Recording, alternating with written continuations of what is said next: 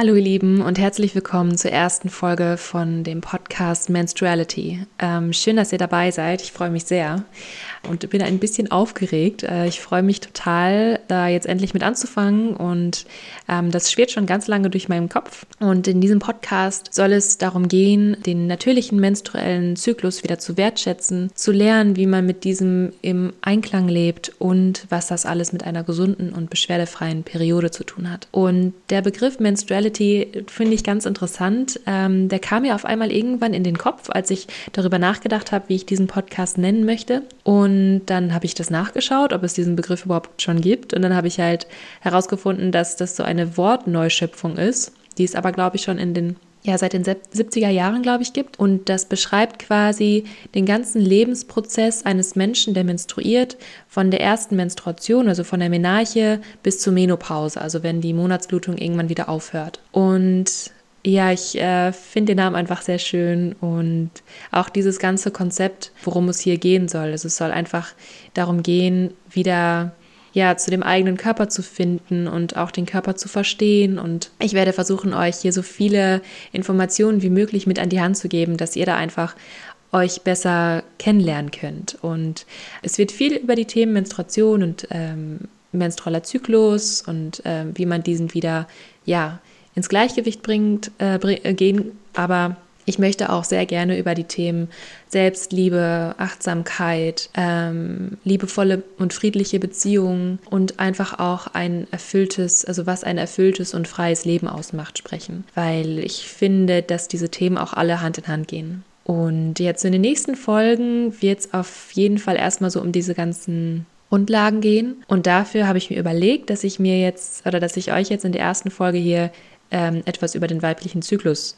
erklären möchte und wie dieser funktioniert, weil ich finde, das ist so eine der wichtigsten Grundlagen, um auch in das Thema einzusteigen. Und ihr findet hier auch eine, eine Folge, die ich schon vorher mal hochgeladen habe auf unserer Patreon-Seite. Und da habe ich so ein bisschen ja, über das Thema generell und allgemein gesprochen. Und genau, vielleicht kennt ihr mich ja schon äh, von dem Podcast Leben lieben, den ich mit meiner Freundin Pia mache. Vielleicht kennt ihr mich auch von meinem Instagram-Account. Freut mich total, dass ihr hingefunden habt. Und da geht es ja auch schon viel ähm, um das Thema Menstruation unter anderem. Und wir haben auch auf unserem Podcast schon zwei Folgen hochgeladen zu dem Thema. Einmal Periode und Verhütung, wo wir generell darüber gesprochen haben und auch dann einmal eine Folge über den Menstruationshype, den es anscheinend momentan gibt. Genau, in der Folge, die wir auf unserer Patreon-Seite hochgeladen haben, da rede ich auch so ein bisschen darüber, wie ich so zu dem Thema gekommen bin. Und ähm, das ist für mich einfach ein sehr mh, mm, persönliches Thema auch. Also es, ich habe da sehr viel Leidensdruck mit gehabt und bin da eigentlich kontinuierlich am Lernen. Und das hört eigentlich gar nicht auf. Und ich finde es immer spannender und entdecke immer mehr Neues. Und ja, einmal vorweg möchte ich gerne auch sagen, dass ich keine Expertin bin. Ich bin keine Fachfrau, ich bin keine Frauenärztin. Ich bin einfach nur ein Mensch, der sich unglaublich sehr für das Thema, Thema interessiert und äh, ich recherchiere sehr, sehr gerne. Ich bin sehr interessiert schon immer an den Naturwissenschaften und was, wie, wie das alles im Körper funktioniert und so und äh, fand Bio früher auch total toll. Ähm, Habe auch ein wissenschaftliches Studium gemacht zu einem ganz anderen Thema, aber das ist jetzt egal. Und ja, deswegen nimmt das alles ruhig sehr kritisch auf, hinterfragt das alles und ähm, nimmt das auch alles als Ansporn oder als Inspiration, da selber zu recherchieren. Es gibt nämlich wirklich unglaublich viele gute Quellen da draußen, sehr viele gute Bücher, Fachexperten, die sich mit diesem Thema auseinandersetzen. Und ja, genau. Also schaut einfach mal für euch. Und wenn ihr auch irgendwelche Fragen habt oder wenn ihr das Gefühl habt, dass ich irgendwas noch nicht ganz richtig erklärt habe oder ihr dann eine andere Meinung habt, dann ähm, schreibt mir auch sehr gerne. Und ich habe mir auch gedacht, dass ich dann zu dieser Folge auch nochmal ein QA vielleicht mache. Also falls sich da mehrere Fragen irgendwie ergeben zum menstruellen Zyklus und wie der funktioniert, dann ähm, gehe ich da sehr gerne drauf ein in einer weiteren Folge. Genau. So, dann würde ich mal sagen, fangen wir an, damit den weiblichen Zyklus zu erklären. ähm, ich habe das nämlich schon öfter gemacht in, äh, in so Beratungen, die ich gebe äh, an, an, junge Frauen meist, ähm, die da eben Probleme haben. Und ich habe bei mir persönlich gemerkt, dass ich mich relativ spät erst mit dem Thema auseinandergesetzt habe. Also ich habe das, ja, von vor drei, vier Jahren habe ich ungefähr angefangen damit, mich da aufzuklären. Und ähm, ich habe halt eben gemerkt, äh, dass ich da vorher wirklich sehr, sehr wenig drüber wusste. Also so gut wie nichts fast. Und äh, das kam dann erst, als ich äh, verstehen wollte, wie überhaupt die Pille funktioniert. Und dann bin ich fast aus, aus allen Wolken gefallen, als ich da ja ein bisschen mehr recherchiert habe. Ähm, das werde ich aber auch nochmal in einer anderen Folge ähm, näher erläutern, welcher, welchen Einfluss die Pille hat. Ähm, so, ich habe hier meine Notizen vor mir liegen. Das meiste, wovon ich jetzt hier rede, ist äh, von einer Expertin namens äh, Dr. Elisabeth Reiter-Paula. Hm, zu der habe ich nämlich ein sehr interessantes Vi äh, Interview auch gesehen und ja, genau, die meisten Informationen sind jetzt hier von ihr. Ich werde das auch mal in den äh, Show Notes verlinken dass ihr auch die Arbeit von ihr findet und äh, auch ganz viele andere Bücher. Also ich habe da wirklich eine lange Liste von Sachen, die ich da empfehlen kann. So, und zwar kann man nämlich den Zyklus, von dem man ja meist eher nur die Blutung so wirklich bemerkt, den kann man in zwei Hälften teilen. So ungefähr. Wobei die eine Hälfte nicht genauso lang muss wie, sein muss wie die andere. Und man zählt das so, dass der erste Tag der Blutung auch der erste Zyklustag ist. Also ab da beginnt, beginnt dann ein neuer Zyklus, quasi mit dem Ende, weil ja dann alles abgebaut wird, aber genauso hat man angefangen, das zu rechnen. Und der Zyklus beginnt dann eben, solange die alte Gebärmutterschleimhaut noch abgeblutet wird. Und alles beginnt quasi in unserem Gehirn. Das wird auch als oberstes Sexualorgan benannt. Und da sind vor allem eben die Hypophyse und der Hypothalamus sehr wichtige Bereiche. Und die schicken dann quasi, also da ist dann halt eine sehr starke Kommunikation zwischen Gehirn und Eierstöcken. Und die schicken dann ein bestimmtes Hormon an die Eierstöcke. Und das ist das FSH also auch äh, follikelstimulierendes Hormon genannt. Und das kann man sich vorstellen wie so ein Frühlingsboten, der quasi dann ja die Eier, die wir in unseren Eierstöcken haben, das sind ja so ungefähr am Anfang, wenn wir auf die Welt kommen, haben wir Anlagen für 400.000 Eier, also ziemlich viele. Und jeden Zyklus werden ungefähr 20 bis 25 Eizellen aufgeweckt. Und das macht halt eben dieses FSH, dieses Hormon. Und um diese 20 bis 25 Eizellen entsteht dann ein Eibläschen, auch Follikel genannt. Und auf dieser, also ne, das kann man sich halt so vorstellen, dass da halt sich so eine Hülle drum bildet. Und auf der Oberfläche dieser Hülle entsteht das Östrogen. Und das Östrogen ist das ist eins der weiblichen Geschlechtshormone. Und dieses Östrogen bestimmt quasi die erste Zyklushälfte. Und die erste Zyklushälfte geht bis zum Eisprung. Und sobald dann der Eisprung ja passiert ist, beginnt die zweite Zyklushälfte. Und ähm, dieses Östrogen dieses äh, Hormon, was sich da bildet, das bleibt nicht auf dem Follikel, sondern das löst sich und schwärmt quasi in jede einzelne Körperzelle. Also wir haben in jeder Körperzelle haben wir dann das Östrogen. Und das ist ein sehr wichtiges Hormon, das wird auch Gesundheitshormon genannt. Da werde ich aber noch mal in einer anderen Folge drauf eingehen, was da die Funktionen sind. Ähm, und das gelangt dann natürlich auch an die Geschlechtsorgane. Und die Aufgabe dieses Östrogens ist in der Gebärmutter, dass es die Gebärmutterschleimhaut ähm, nach der Abblutung, also nachdem das alles rausgelaufen ist, wieder aufbaut. Und das macht es quasi wie in so einem Rohbau, wurde das erklärt von der Frau. Das fand ich irgendwie ganz, äh, ganz interessant, dass er halt Schicht für Schicht aufgebaut wird. So quasi die Grundlage. Und das Östrogen geht auch an den Gebärmutterhals, ähm, öffnet den Muttermund und regt auch die Drüsen an, Flüssigkeit in die Scheide laufen zu lassen. Und das ist halt wichtig, weil also je mehr Östrogen wir dann haben, der, der Spiegel, der steigt auch bis zum Eisprung, ähm, desto flüssiger wird der Zervixschleim. Und um quasi den Spermien, die dann kommen, äh, dass die halt überleben können, ist dieser Zervixschleim sehr, sehr wichtig. Und auch deswegen öffnet sich ja auch der Muttermund, damit die überhaupt erst reinkommen. Weil die Befruchtung, die erfolgt ja dann quasi im Eileiter. Und dann kommt es halt eben dazu, dass ein, also am Anfang waren ja so 20 bis 25 Eizellen, die angereift sind. Und von diesen wird dann eins, also man nennt es auch das dominante Follikel, auserwählt. Und nur diese eine Eizelle, ja, um die geht es dann quasi. Das ist dann die Königin. Und wenn diese Eizelle dann größer wird, dann springt die irgendwann und dann, ja, dann spricht man eben vom Eisprung. Und dann wird diese Eizelle, sobald die aus der Hülle rausgeplatzt ist, aus dem Eierstock äh, in den Eileiter aufgenommen und ist da dann eben im Eileiter für 12 bis 18 Stunden befruchtungsfähig. Und genau wie ich schon gesagt habe, der Eisprung markiert dann den Übergang von der ersten zur zweiten Zyklushälfte. Und das Ding ist auch, wir sind nicht nur in diesen 12 bis 18 Stunden fruchtbar, sondern die Spermien, die könnten ja schon vorher da sein und die überleben, ähm, wenn ich mich jetzt nicht irre, ähm, so ungefähr fünf bis sechs Tage. Also es kann halt sein, dass vorher schon ähm, beim Geschlechtsakt ähm, Spermien in die Gebärmutter reingekommen sind und dann halt eben darauf warten, bis das Ei reif ist oder im Eileiter ist. Und genau deswegen ist man halt auch so ungefähr fünf bis sechs Tage fruchtbar. So, und die Hülle, aus der das Ei gesprungen ist, die bleibt dann quasi zurück und aus der bildet sich der Gelbkörper, auch Corpus luteum genannt. Und das produziert auch Östrogene. Ähm, die brauchen wir nämlich immer in unserem Körper. Die, der Spiegel sinkt aber leicht ab nach dem Eisprung. Und Jetzt in der zweiten Zyklushälfte übernimmt dann nämlich ein anderes Hormon quasi die Steuerung. Und zwar wird es auch das Gelbkörperhormon oder auch Progesteron genannt. Also Östrogen und Progesteron sind quasi so die weiblichen Geschlechtshormone. Und das Progesteron hat dann die Aufgabe, den Rohbau, der vorher durch das Östrogen vonstatten gegangen ist, ganz vielen Nährstoffen auszustatten. Also wirklich mit den allerbesten Nährstoffen, die der Körper zu bieten hat. Also alle Vitamine, Eiweiße, Zucker, damit dann nämlich alles für den möglichen Gast, also für das mögliche Leben, was sich da entwickeln kann, vorbereitet wird. Und das wandert innerhalb von einer Woche in die Gebärmutter. Das heißt, da muss dann schon alles fertig sein, beziehungsweise es muss alles so weit sein, dass ich da eine Eizelle einnisten kann. Und das Progesteron, das schließt auch wieder den Muttermund, ähm, das führt dann dazu auch, dass, also dass, weil das Östrogen ja abnimmt und mehr Progesteron da ist, dass dieser Zervixschleim aufhört.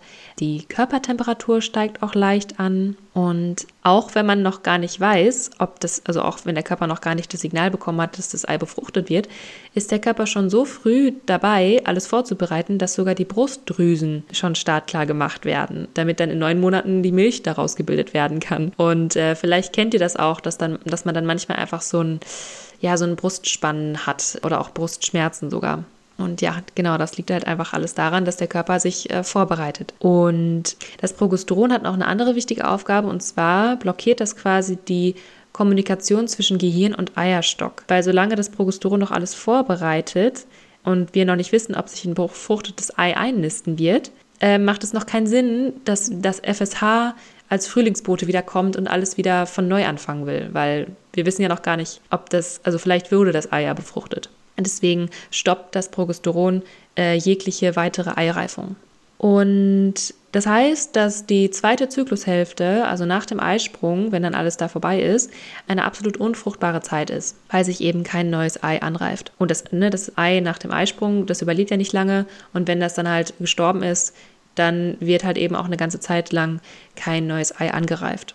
Das heißt, es ist kein Ei vorhanden, das irgendwie befruchtet werden kann. Und wenn im anderen Falle eben das Ei doch befruchtet wurde, dann nistet sich irgendwann der Embryo halt ein in die Gebärmutterschleimhaut und dann ja, werden andere Hormone quasi an den Körper geschickt und das äh, der Gelbkörper wird zum Schwangerschaftsgelbkörper und versorgt dann eben den Embryo in den ersten drei Monaten und dann danach erst die Plazenta. Genau. Und das Ding ist halt, auch wenn jedes Mal oder in jedem Zyklus keine Befruchtung stattfinden sollte, wird die Gebärmutterschleimhaut trotzdem jedes Mal so luxuriös ausgestattet. Und der Gelbkörper wartet dann auch, also wenn nach 10 bis 16 Tagen des Eisprungs kein Signal gekommen ist vom Körper, dass diese Eizelle befruchtet wurde, dann geht diese Gelbkörper- oder auch Progesteronkonzentration wieder runter und auch die generelle Hormonkonzentration sinkt. Und ähm, das führt dann auch eben dazu, dass dann die Gebärmutterschleimhaut nicht weiter aufrechterhalten werden kann, weil dazu brauchen wir ja das Progesteron.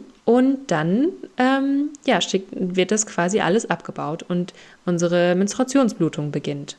Und genau, dann haben wir eben diese Blutung und es kommt alles raus. Und ähm, das sind meist so, ja, so fünf Tage. Bei mir persönlich ist das so, dass es den ersten und zweiten Tag ähm, das meiste ist. Also, dass dann das meiste Blut kommt und danach ist es nur noch ein bisschen. Und genau da werde ich auch auf jeden Fall noch mal eine, eine Folge zu machen, was man so an dem eigenen Periodenblut erkennen kann. Ähm, weil da kann man nämlich auch, also es das heißt, dass man daran erkennen kann, ob man zum Beispiel zu wenig Progesteron oder zu viel Östrogen oder sowas hat. Genau, und die Sache ist ja auch noch, wenn das Progesteron dann gesunken ist, ähm, wird ja auch diese Blockade zwischen Gehirn und Eierstöcken wieder aufgehoben. Das heißt, das Gehirn kann wieder neue Eireifungshormone, also dieses FSH, unseren Frühlingsboten, kann wieder ähm, nach unten geschickt werden und einen neuen Zyklus quasi wieder anleiten. Und ja, das war jetzt so im groben Also dann geht alles wieder von vorne los, ne? dann wird wieder ein neues Ei auserwählt und genau alles wieder neu vorbereitet. Und das ist das, was jeden Zyklus bei allen menstruierenden Personen so ungefähr geschieht. geschieht. Und ähm, natürlich im Optimalfall, ne? also wenn alles reibungslos abläuft, wenn alle Hormone in der richtigen Konzentration da sind. Und die Sache ist eben, dass der Zyklus ein sehr sensibler Prozess ist. Also das ist alles, das sind alles Feinheiten, die stimmen müssen im Körper und sehr viele ähm, Botschaften, die da hin und her geschickt werden. Und wenn wir eben ein Leben führen oder auch in einer Phase sind, wo wir sehr viel Stress haben, wo wir ähm, nicht genug Nährstoffe aufnehmen, wo wir irgendwie krank sind oder viel am Reisen sind oder genug Schlaf bekommen, das sind alles Faktoren, die den Zyklus sehr stark beeinflussen können. Und der Körper, der leistet sich quasi diesen Luxus, also dass jedes Mal aufs Neue wichtige Nährstoffe vom Körper genommen und in die Gebärmutter eingespeichert werden und dann halt natürlich auch wieder verloren gehen können jeden Monat.